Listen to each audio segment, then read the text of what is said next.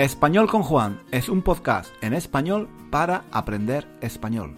Si tienes un nivel intermedio o intermedio alto de español, nuestro podcast te puede ayudar a mejorar tu nivel de comprensión y a aprender gramática y vocabulario en contexto, de una forma natural, escuchando los comentarios y las divertidas historias de Juan. Puedes leer la transcripción de cada episodio en nuestra página web, 1001 Reasons to Learn Spanish.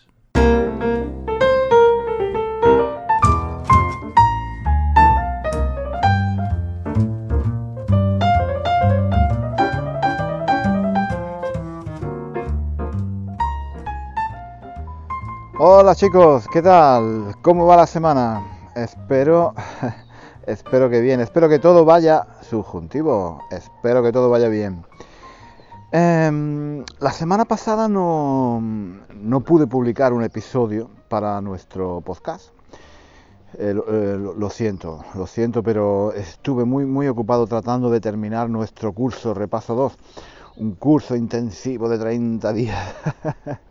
Bueno, no os preocupéis, que nadie, que nadie huya, que nadie tenga miedo, subjuntivo, que nadie tenga miedo.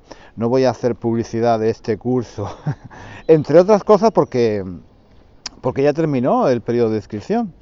Pero en fin, em, lo que estaba diciendo, que con todo el trajín, con todo el lío de terminar el curso eh, y ponerlo en marcha, pues eso que que no tuve tiempo de grabar un nuevo episodio para nuestro podcast.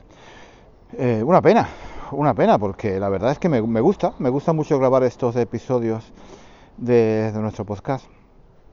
Antes de nada, antes de nada, muchas gracias, muchas gracias a todos los chicos y chicas de Patreon y a, toda la gente que me ayuda eh, con su apoyo económico en, PayPal.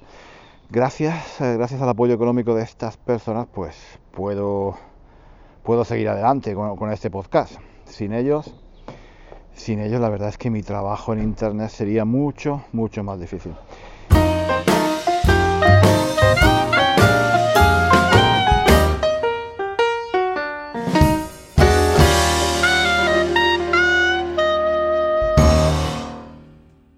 Y en Patreon, en Patreon me... A ver, en Patreon, me, han pedido, me han pedido que hable más de España, de la historia de España, de cómo son los españoles, de qué pasa en España en la actualidad. Em, la actualidad de España está, está marcada en estos momentos, como en todos los países, pienso por el COVID-19 y por todos los efectos devastantes que, está teniendo. Y sinceramente, sinceramente no me apetece mucho hablar, hablar de ese tema. Todos los días ojeo los periódicos y las redes sociales de España para saber qué está pasando y estas semanas todo, todo gira en torno a ese tema, el COVID, la pandemia, la cuarentena que, que está, que está imponiendo el gobierno en muchas ciudades. Hace unos días, sin embargo, leí, leí un tweet que me llamó, me llamó la atención.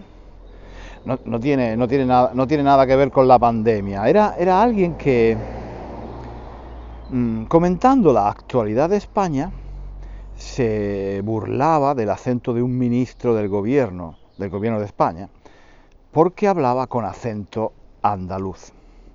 O sea, em, lo importante no era criticar las medidas del gobierno, lo, que esa ministra del gobierno estaba diciendo, no, no, no. Lo que hacía esta persona era, eh, en Twitter era criticar el acento de la ministra, su acento andaluz. Esto e, es algo, esto es algo que, que sucedía a menudo en España en el pasado y, que yo pensaba que ya no, que ya no sucedía. Pero, pero parece que, parece que estoy equivocado. Parece que, parece que hay gente todavía en España que piensa que hay acentos mejores que otros. O que algunas formas de hablar son, son propias de, de gente inculta.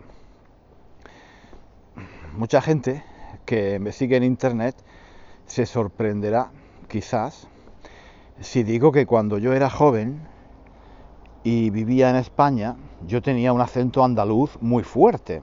Tan fuerte que cuando me fui a vivir a Madrid, la gente no me entendía.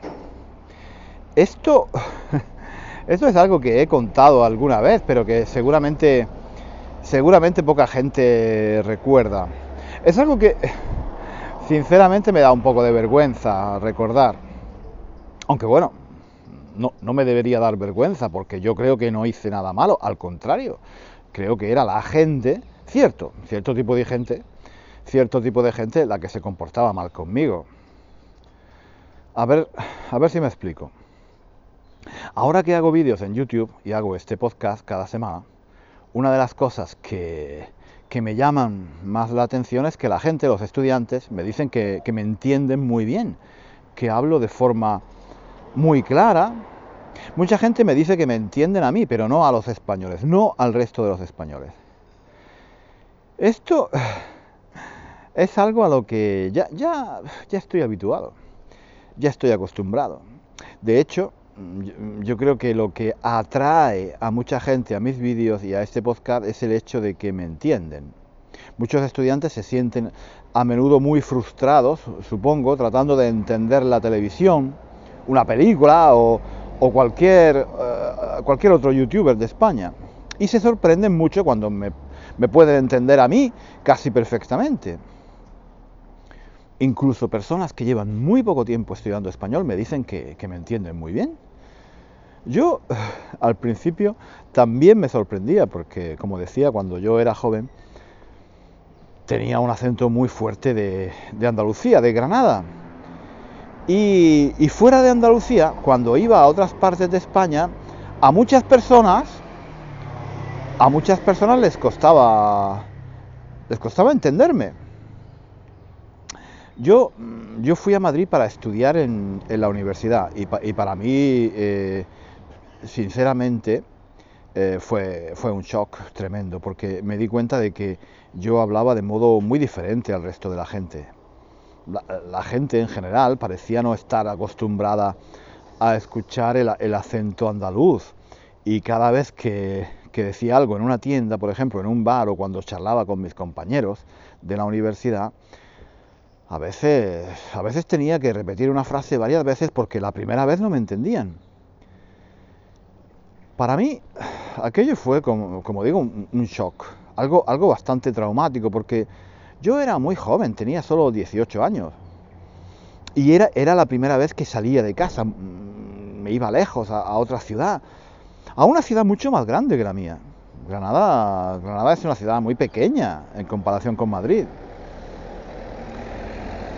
A mí, a mí me gustaba mucho Madrid, me gustaba mucho la historia y vivir en Madrid era muy emocionante porque podía, podía visitar lugares históricos, podía ir a plazas, caminar por calles y, ver, ver monumentos, edificios y, un montón de lugares que, eh, que habían sido importantes en la historia de España. Mm, muchos de estos sitios muchos de estos sitios mm, los, había visto en la televisión, claro, y para mí, con 18 años, era, era muy emocionante ir y, verlo, de estar allí.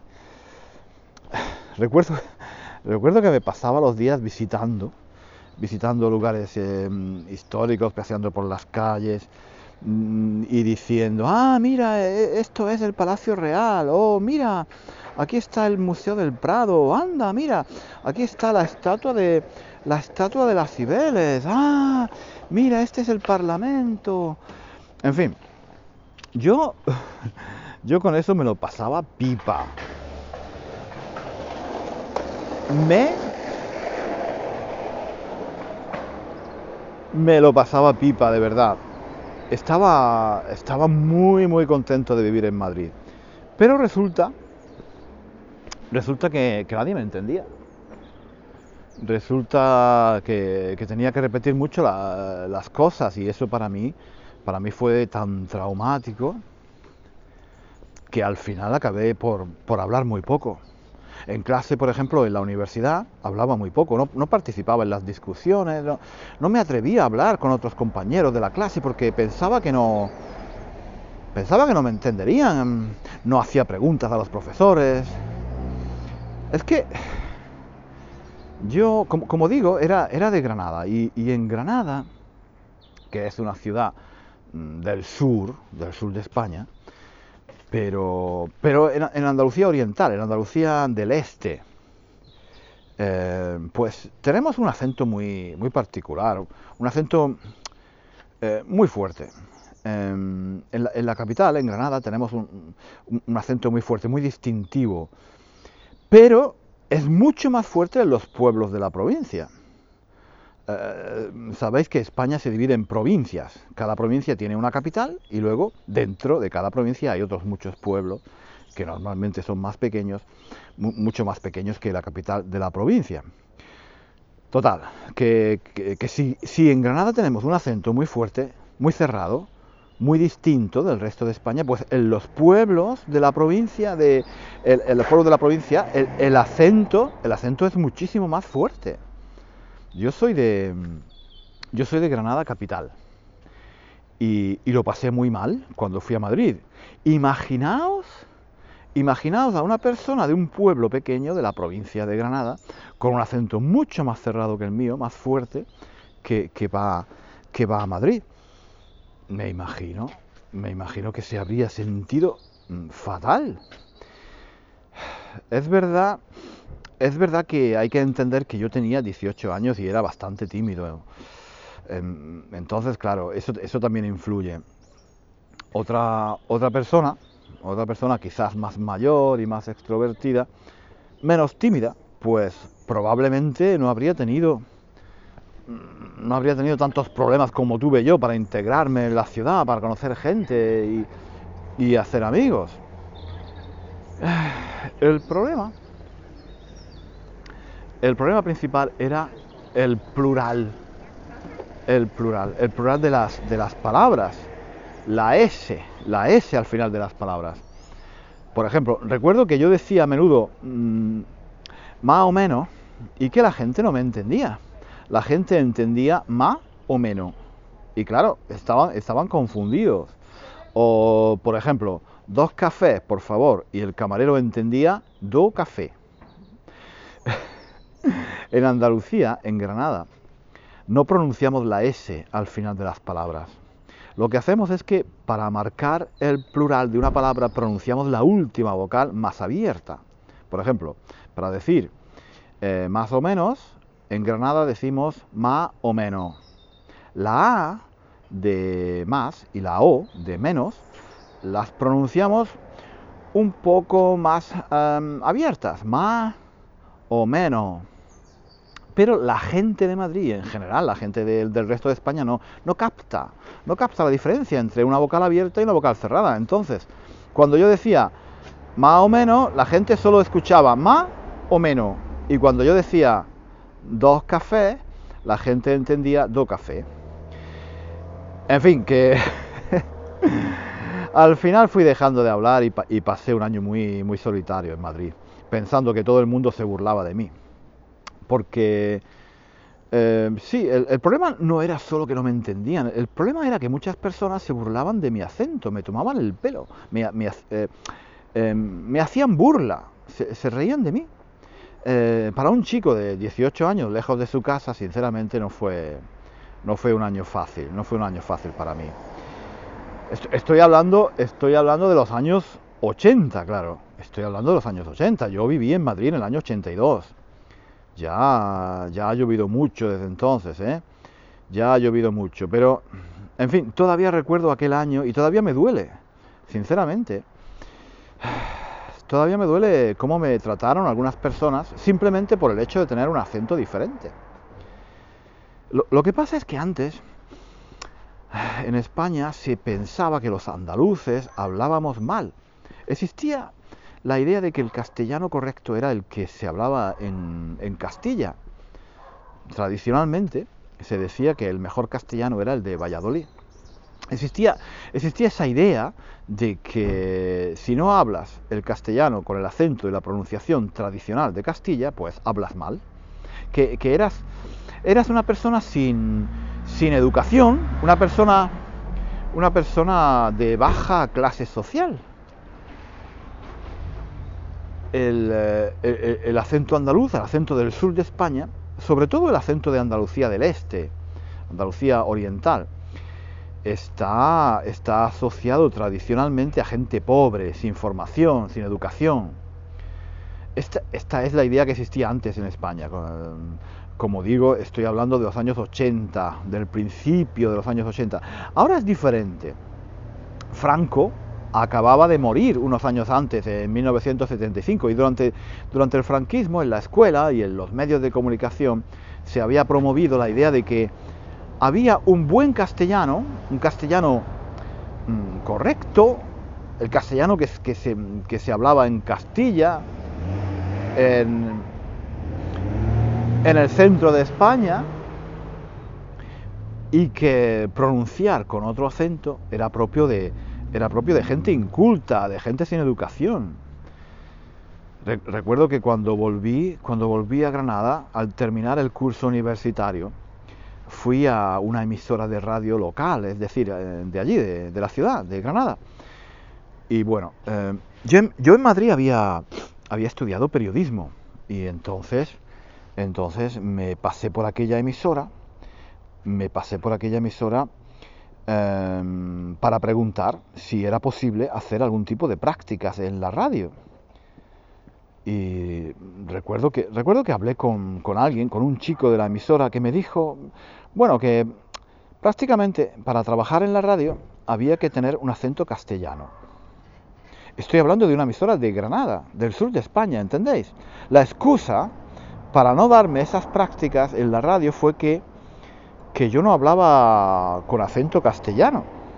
Eso, eso fue el colmo. Eso fue el colmo.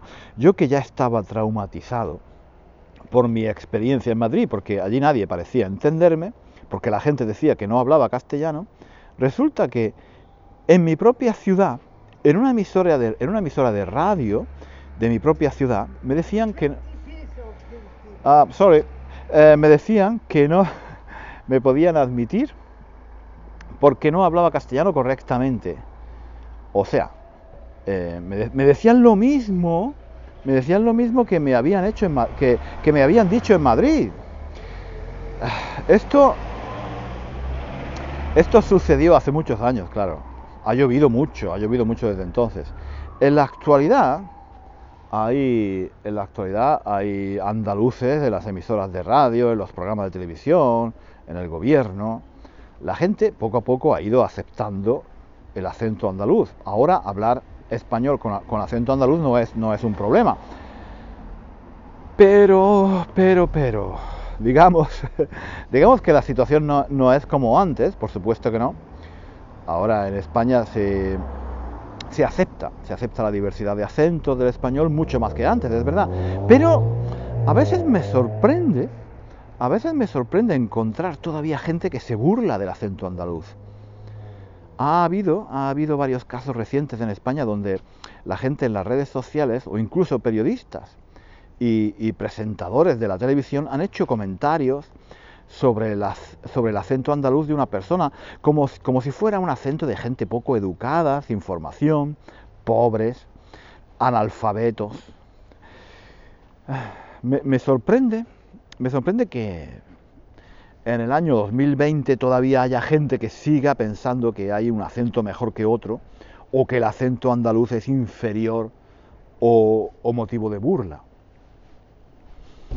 Es que em, quizá, quizá no lo sepáis, pero en, España se mira a Andalucía como una región, como una región donde la gente es divertida, alegre, em, pero al mismo tiempo sin, ganas de trabajar, fiesteros, fiesteros, poco trabajadores, vagos, eh, siempre, siempre con ganas, con ganas de, dormir la siesta. Eso, esos son los estereotipos tradicionales sobre, sobre los andaluces yo creía que ya todo eso estaba Yo creía que ya todo eso estaba superado, pero a veces leo en internet comentarios de gente criticando la forma de hablar de otras personas, burlándose de su acento y me cuesta, me cuesta creer que estamos en el año 2020. Bueno, chicos, lo dejamos, lo dejamos aquí por hoy. Espero que, mm, que, si vais a España para practicar o para aprender español, no dejéis, no dejéis de ir a una ciudad o a una parte de España porque el acento de allí no es el buen acento, no es el acento correcto. Esa es una mentalidad muy antigua y, llena de, de prejuicios. Tan buen español es el que se habla en Granada como el que se habla en Madrid. Hablar, hablar bien un idioma no depende del lugar geográfico en el que se vive, sino de tu educación. Muchos de los mejores escritores y poetas de España eran andaluces. Federico García Lorca, por ejemplo, uno de los mejores escritores de la literatura española, era de Granada. ¿Hablaba, ¿hablaba mal Federico García Lorca? Lo dudo, lo dudo. Supongo, supongo que tendría acento de Granada, claro, pero, pero eso no quiere decir que hablase mal, ¿no? Lo importante, lo importante para hablar bien no es el acento, de tu ciudad, sino tu formación, tu educación. Se puede hablar, se puede hablar perfectamente con acento de Granada, de Madrid o de cualquier otro lugar. Lo, lo que hace que hables bien o mal no es tu acento, sino tu educación.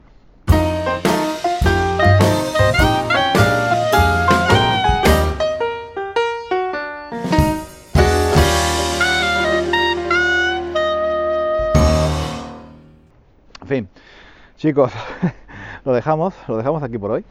Si os gusta, si os gusta nuestro podcast, podéis dejar vuestra reseña, vuestra crítica en Apple, en Apple Podcast. Eh, eso me ayuda enormemente a continuar, eh, a, continuar, a continuar creciendo, a que cada vez más personas conozcan Español con Juan. Nos vemos. No, no, no, no, no, no, no. No nos vemos. Nos escuchamos la próxima semana aquí en Español con Juan. Hasta pronto. Hasta aquí el episodio de hoy. Muchísimas gracias por escuchar hasta el final. Si quieres leer la transcripción de este episodio o de los episodios anteriores de nuestro podcast, visita nuestra página web 1000 and One Reasons to Learn Spanish. Allí encontrarás también ejercicios y muchos recursos para aprender español. Hasta pronto.